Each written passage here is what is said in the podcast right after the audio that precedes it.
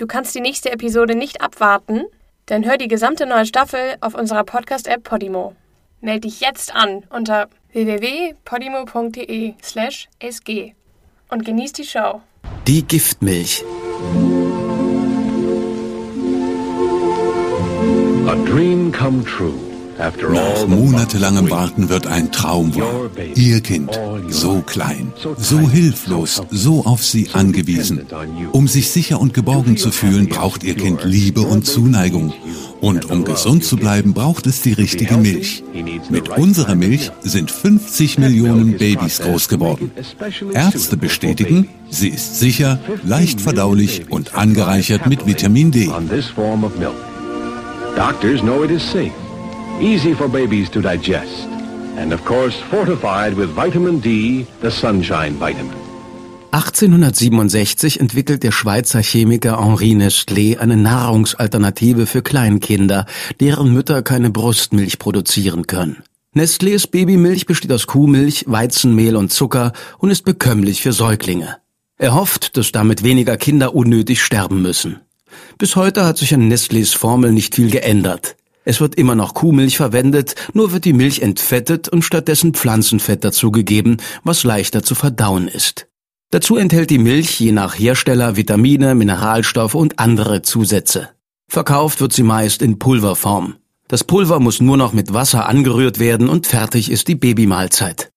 Bereits 1873 werden pro Jahr mehr als 500.000 Schachteln von Nestlés Babynahrung auf der ganzen Welt verkauft. Es ist das erste kommerziell vertriebene Produkt seiner Art. Und es dauert nicht lange, bis auch andere Unternehmen auf den Zug aufspringen. Aber Nestlé hält sich bis heute an der Marktspitze. Und in den 150 Jahren, seit Henri Nestlé Milch, Mehl und Zucker angerührt hat, ist sein Unternehmen zum größten Nahrungskonzern der Welt gewachsen. Heute betreibt Nestlé 400 Produktionsstandorte und hat über 2000 Marken unter seinem Dach. In der Nachkriegszeit bekommen immer mehr Frauen die Möglichkeit, sich ein Leben außerhalb von Haus und Herd aufzubauen. Und die Babynahrung wird zu einer beliebten Ergänzung für die berufstätige Mutter. Das ist perfekt für Frauen, die es sich leisten können. Spezialisten sind sich zwar einig, dass nichts besser für das Kind ist als Muttermilch, aber unter gewissen Bedingungen ist Babynahrung als Alternative völlig okay. Nur leider sind diese Voraussetzungen nicht überall gegeben. Nestlé und ihre Konkurrenten ist das egal. Sie machen auch in Entwicklungsländern aggressiv Werbung für ihre Babynahrung.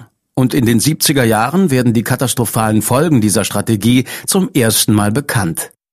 1974 veröffentlicht die britische Wohltätigkeitsorganisation War on Want einen vernichtenden Bericht. Er heißt Der Babykiller.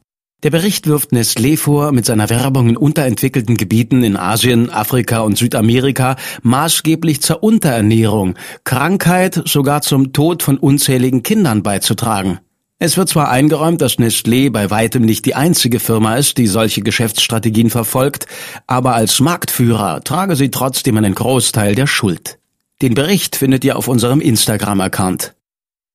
In Ländern wie Nigeria oder Jamaika wirbt Nestlé mit dem Slogan, dass Kinder mit Babynahrung gesünder, glücklicher und stärker werden als mit Brustmilch.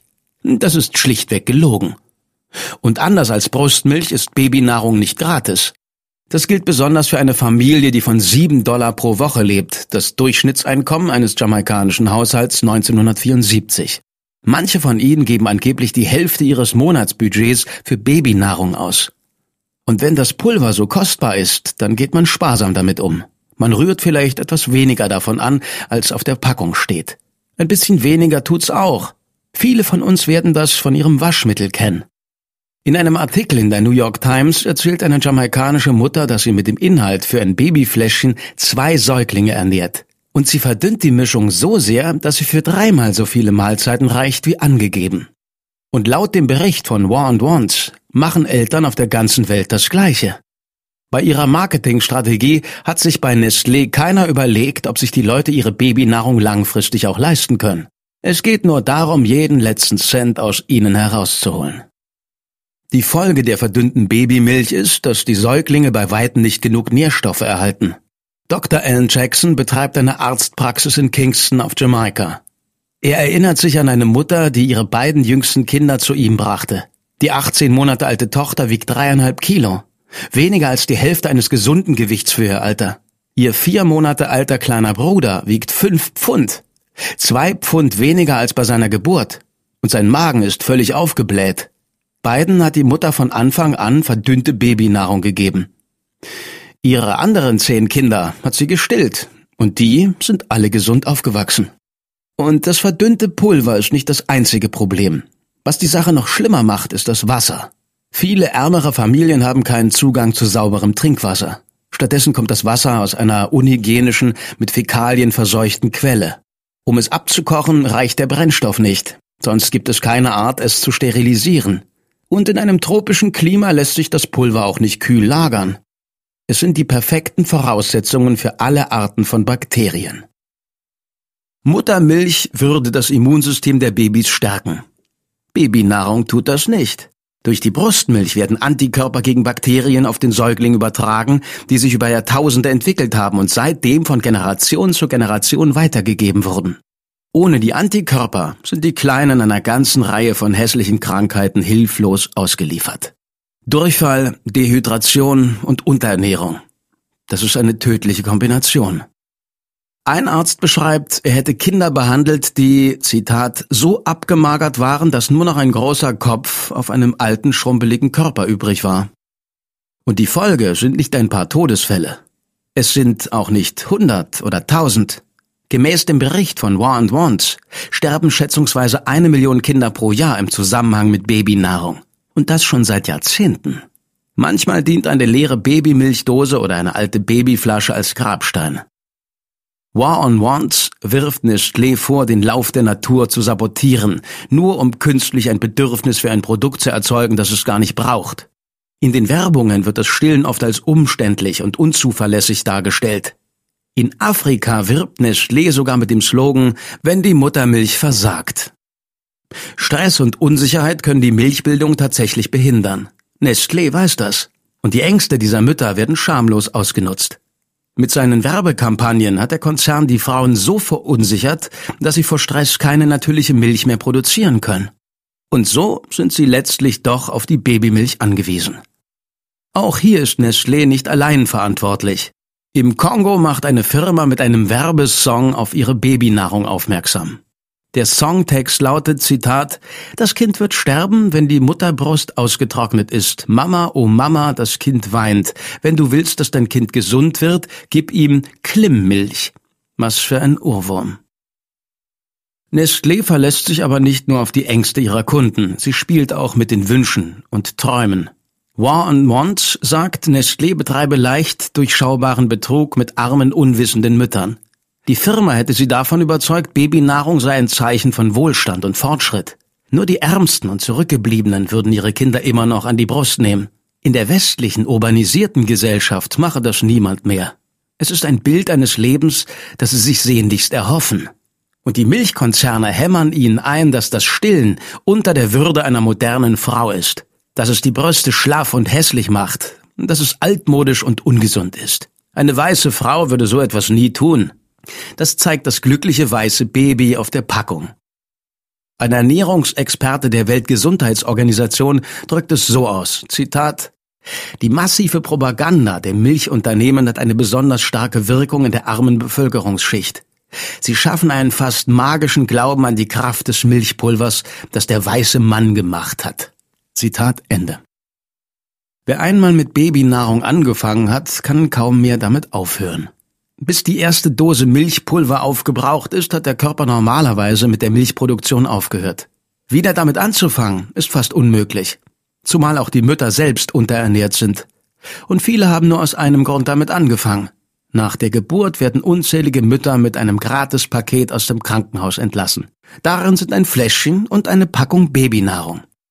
Es ist eine von Nestlés erfolgreichsten Marketingtaktiken.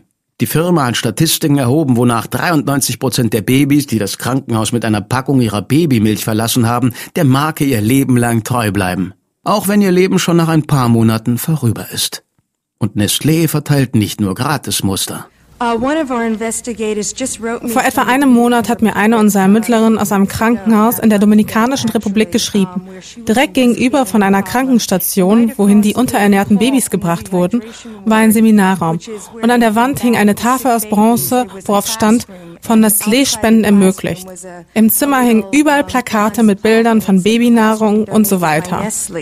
And inside there were lots of posters, there was formula displayed, etc. Nestlé und seine Konkurrenten finanzieren Ärzten und anderen Gesundheitspraktikern Büros, Einrichtungen, Flugtickets, Hotelzimmer, Konferenzen und viel mehr. Dafür geben sie Millionenbeträge aus. Viele der Milchunternehmen stellen kostenlos Architekten für den Bau oder die Renovierung von Entbindungsabteilungen zur Verfügung. Auf diesen von Nestlé und Co. entworfenen Stationen sind die Mütter und ihre Kinder absichtlich weit voneinander entfernt. Für das Personal bedeutet das bei jedem Stillen lange Wege. Es ist viel praktischer, den Säuglingen die Babynahrung zu verabreichen, die die Milchkonzerne so großzügig gespendet haben. Um das Ganze abzurunden, werden die Mütter nach ihrer Entlassung zu Hause von Verkäuferinnen in Ärztekitteln besucht, die ihnen gratis ein paar Packungen und ein Fläschchen abgeben. Tausende von Verkäuferinnen klopfen an jeder Haustür, wo draußen Stoffwindeln an der Wäscheleine hängen. Nachdem der Babykiller-Bericht 1974 in England erscheint, wird er von der Arbeitsgruppe Dritte Welt Bern übersetzt und unter dem Titel Nestlé töten Babys in der Schweiz veröffentlicht. Nestlé streitet nach wie vor ab, dass seine Marketingstrategie etwas mit der Tragödie zu tun hätte. Die Firma deutet darauf hin, dass die Anleitung zum fachgerechten Gebrauch auf der Packung steht. Dafür, dass über die Hälfte der Mütter in Entwicklungsländern nicht lesen können, kann Nestlé ja nichts. Nestlé weigert sich nach der Veröffentlichung des deutschen Berichts, sich der Kritik öffentlich zu stellen und verklagt stattdessen die Herausgeber wegen Verleumdung. Und obwohl das Gericht dem Konzern pro forma Recht gibt, ist der Prozess ein moralischer Sieg für die Aktivisten.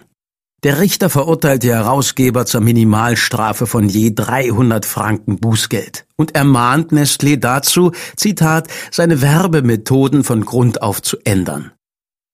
Und schlimmer noch für Nestlé. Der zweijährige Prozess hat eine Menge Staub aufgewirbelt und unerwünschte Aufmerksamkeit erregt. Kaum ist der Fall in der Schweiz abgeschlossen, tun sich anderswo soziale und religiöse Organisationen zusammen, um zu einem Boykott von allen Nestlé-Produkten aufzurufen. Die Aktion, die sich Infant Formula Action Coalition nennt, startet im US-Staat Minnesota und breitet sich rasch nach Kanada, Europa, Australien und Neuseeland aus. Die Kritiker verlangen, dass Nestlé damit aufhört, in Entwicklungsländern Werbung zu machen für Babynahrung. Dazu zählen vor allem die Masche mit als Krankenschwestern verkleideten Verkäuferinnen, das Verteilen von Gratismustern und das Sponsoring von Ärzten und Krankenhäusern. Ein Jahr später hat es der Boykott geschafft, dass sich der US-Senat um die Vorwürfe gegen Nestlés Werbeaktionen kümmert. Die Anhörung findet am 23. Mai 1978 statt. Vorsitzender ist Senator Ted Kennedy, der jüngste Sohn der Kennedy-Familie. Today we'll focus on one small element of their problems. Heute werden wir uns auf einen kleinen Teil des Sachverhalts konzentrieren, auf ein Produkt, das Kinder beim Wachstum unterstützen soll. Die Frage ist, ob dieses Produkt ungewollt zur Unterernährung und Krankheit führt. Wir konzentrieren uns auf das Marketing und den Gebrauch dieser Säuglingsnahrung in Entwicklungsländern. Kann ein Produkt, das sauberes Wasser, gute Hygiene, genügend Einkommen und die Fähigkeit, Anweisungen zu lesen benötigt, in Gebieten vertrieben werden, wo kein Zugang zu sauberem Wasser und keine Kanalisation besteht, wo Armut hoch und Bildungsstand tief sind? Poverty is severe and illiteracy is high. Experten aus Peru und den Philippinen, aus Jamaika und anderen Entwicklungsländern berichten aus erster Hand von ihren Erfahrungen mit den verheerenden Folgen, die der Verkauf von Babynahrung für ihre Gemeinschaft hat. Daniel Driscoll ist ein Pfarrer in Venezuela. Er sagt, die schriftlichen Anweisungen auf der Packung brächten so gut wie nichts. Wenn Sie sich die Dosen ansehen, die in Caracas benutzt werden, ich habe hier eine Dose S26. Sie können sehen, dass die Anleitungen sehr klein gedruckt sind. Unsere Leute sehen sich das nicht an.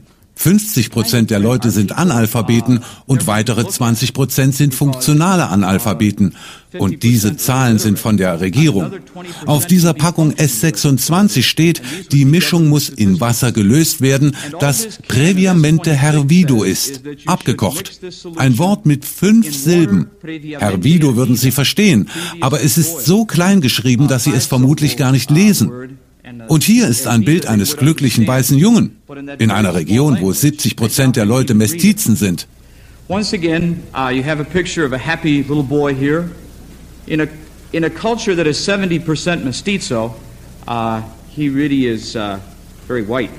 Aber das Highlight der Anhörung ist, als Senator Ted Kennedy den Nestlé-Sprecher Oswald Balalin befragt. Er fragt ihn, ob die Babynahrung in Gebieten mit niedrigem Bildungsstand und ohne Zugang zu sauberem Wasser benutzt werden sollte. Der Nestlé-Vertreter sagt, in solchen Gebieten sollte sie nicht benutzt werden. Aber unter dem Strich sei Bildung und Zugang zu Wasser nicht Nestlés Problem. Hör dir das an.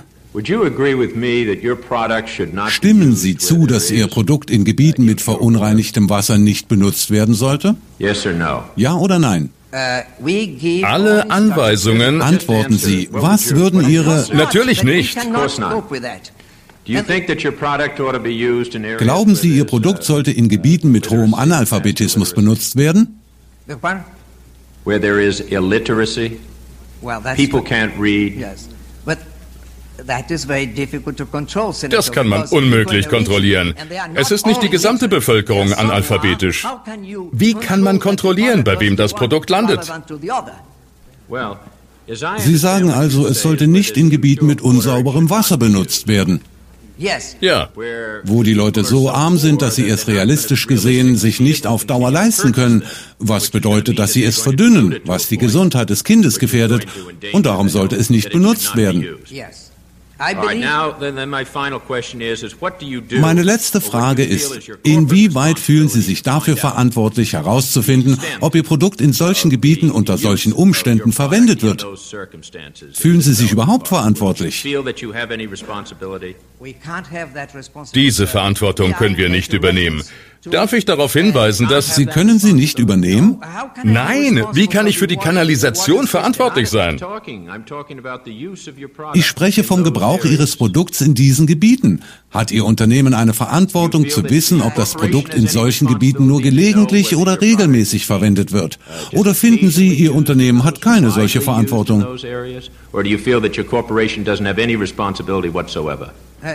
Mit Verlaub. Auch im Staat Sao Paulo, wo 10 Millionen Menschen leben, ist die Kanalisation größtenteils ungenügend. Dafür kann ich nichts. Nestlé streitet jede Verantwortung ab. Der Konzern kümmert sich nicht darum, dass er zu einer immer schlimmer werdenden Ernährungskrise bei Säuglingen beiträgt. Er hat kein Interesse daran, seine Strategien zu ändern, damit seine Produkte nicht in die Hände von Leuten geraten, die nicht damit umgehen können. Ein Teil des Problems ist auch die Dezentralisierung bei Nestlé. Die Firma zählt darauf, dass ihre regionalen Manager die Bedingungen kennen und sich danach richten. Das tun die aber nicht, was die Konzernleitung nicht groß stört.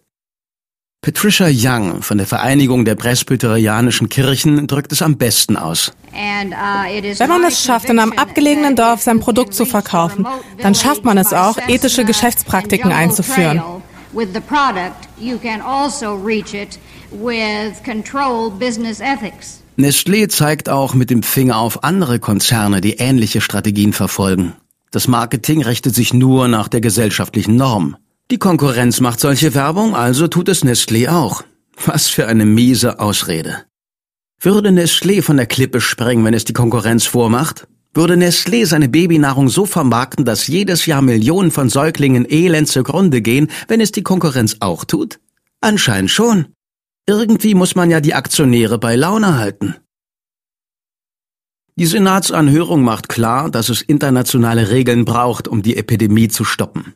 Im Oktober 1979 hält die Weltgesundheitsorganisation in Genf einen Gipfel ab, wo es darum geht, solche Regeln aufzustellen.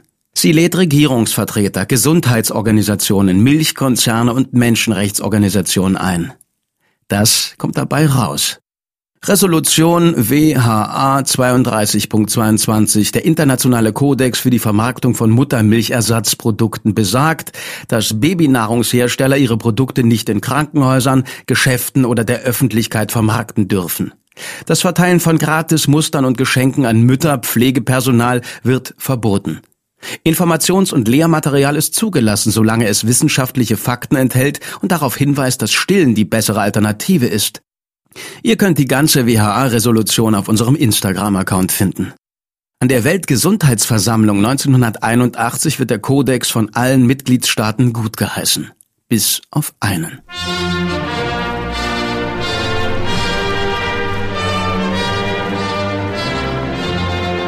Unter der Führung von Ronald Reagan weigern sich die Vereinigten Staaten von Amerika, den Kodex zu übernehmen.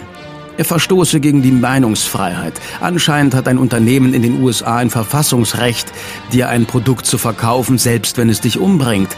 Zwei hochrangige Gesundheitspolitiker treten darauf aus Protest zurück. Im selben Jahr muss Ernest Lefevre, den Reagan für den Posten als Staatssekretär für Menschenrechte nominiert hat, seine Kandidatur zurückziehen. Es hat sich herausgestellt, dass Nestlé seinem Think Tank über 47.000 Dollar bezahlt hat. Die restlichen 118 Mitglieder haben den Kodex zwar gut geheißen, aber rechtlich tritt er erst in Kraft, wenn ihn ein Land als Gesetz einführt. Bis heute haben das weltweit 60 Länder getan. Wenn ihr wissen wollt, welche 60 Länder den Kodex zum Gesetz gemacht haben, findet ihr eine Liste auf unserem Instagram-Account. Der Nestlé-Boykott von 1977 ist die größte Bewegung gegen die ausbeuterischen Machenschaften eines Konzerns aller Zeiten. Und er zeigt Wirkung. Nestlé willigt ein, sich an den Kodex zu halten und der Boykott wird aufgehoben. Aber die gute Stimmung hält nicht lange. Annelies Arlan ist Gründerin des internationalen Aktionsnetzwerks zur Säuglingsnahrung. Als über 100 Regierungen den Kodex angenommen haben, dachten wir, dass sie sich daran halten dass sie ihn auf nationaler Ebene einführen. Aber das sollte nicht sein. Sehr wenige haben tatsächlich etwas getan. Und die NGOs müssen ständig nachhaken und überwachen, was in der Branche passiert, was die Konzerne tun.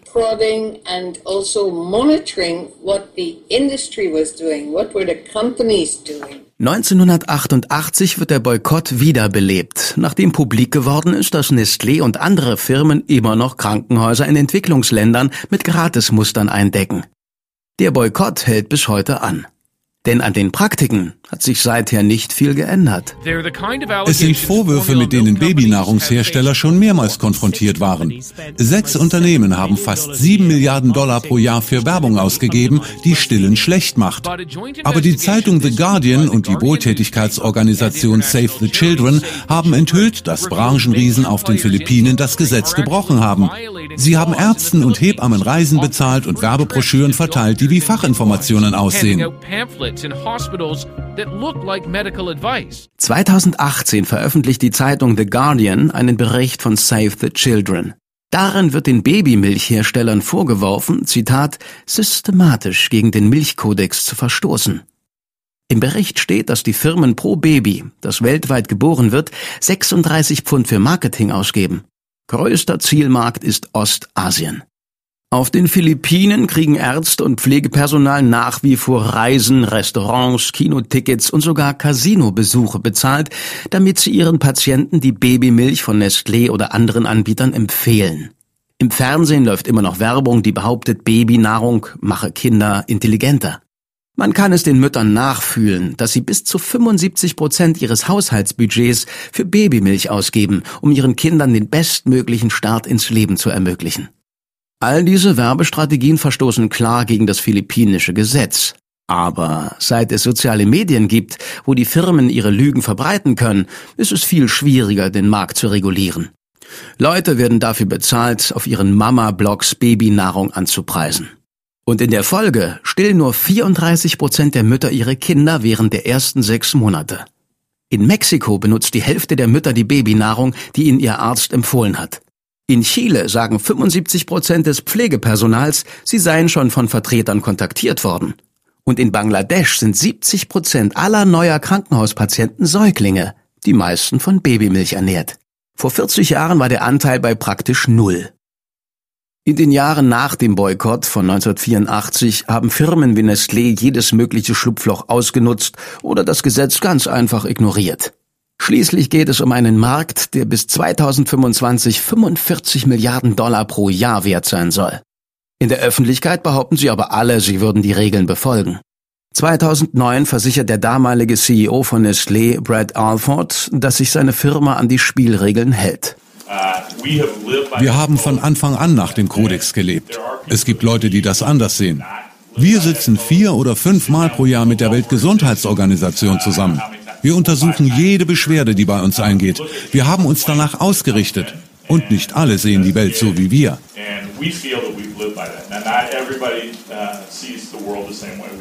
Nestlé behauptet auch eine der größten Förderer der Breast is Best Bewegung zu sein. Aber Save the Children sieht die Sache anders. Für jeden Dollar, der das Stillen fördert, hat Nestlé 2007 10 Dollar für Babymilchwerbung ausgegeben.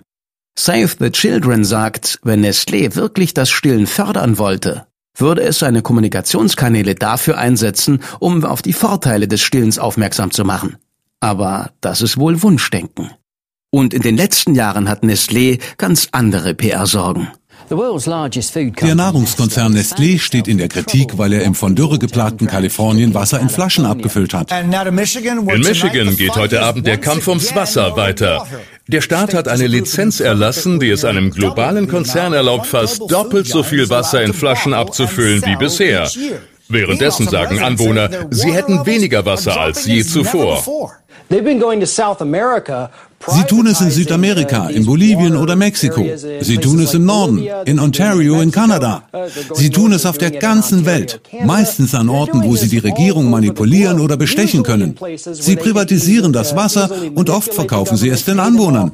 Privatize the water and then uh, in many cases sell it back to the same villagers or locals. Wissenschaftler haben festgestellt, dass Wasser in Plastikflaschen große Mengen von sogenanntem Mikroplastik enthält. Nestlés Pure Life Wasser enthält unglaubliche 10.000 Partikel Mikroplastik pro Liter. Schokoskandal in Kanada. Drei Schokoladenhersteller stehen vor Gericht, weil sie angeblich Preise manipuliert haben. Die Branche erwirtschaftet mehrere Milliarden Dollar pro Jahr. Diese Woche hat ein Berufungsgericht eine Klage gegen Nestlé gutgeheißen, die dem Konzern Kinderarbeit bei der Kakaoernte in der Elfenbeinküste vorwirft. Eine Untersuchung ist zum Schluss gekommen, dass Einwanderer aus Myanmar und Kambodscha in Thailand festgehalten und als Arbeitskräfte verkauft wurden. In den USA drohen Nestlé zwei Klagen wegen des Imports von Gütern, die durch Sklavenarbeit hergestellt wurden. Wasserdiebstahl, Preismanipulation, Kinderarbeit, Sklaverei. Was Nestlé betrifft, gibt es noch viele Themen, die wir ansprechen können. Bis dahin geht der Boykott weiter. Die internationale Nestlé-freie Woche ist jedes Jahr Ende Oktober. Nestlé ist immer noch der größte Hersteller von Muttermilchersatzprodukten. Und Nestlé hält sich immer noch nicht an die Vorgaben der Weltgesundheitsorganisation. Auf dem Spiel steht das Leben von Millionen von Babys. It's putting babies' lives at risk.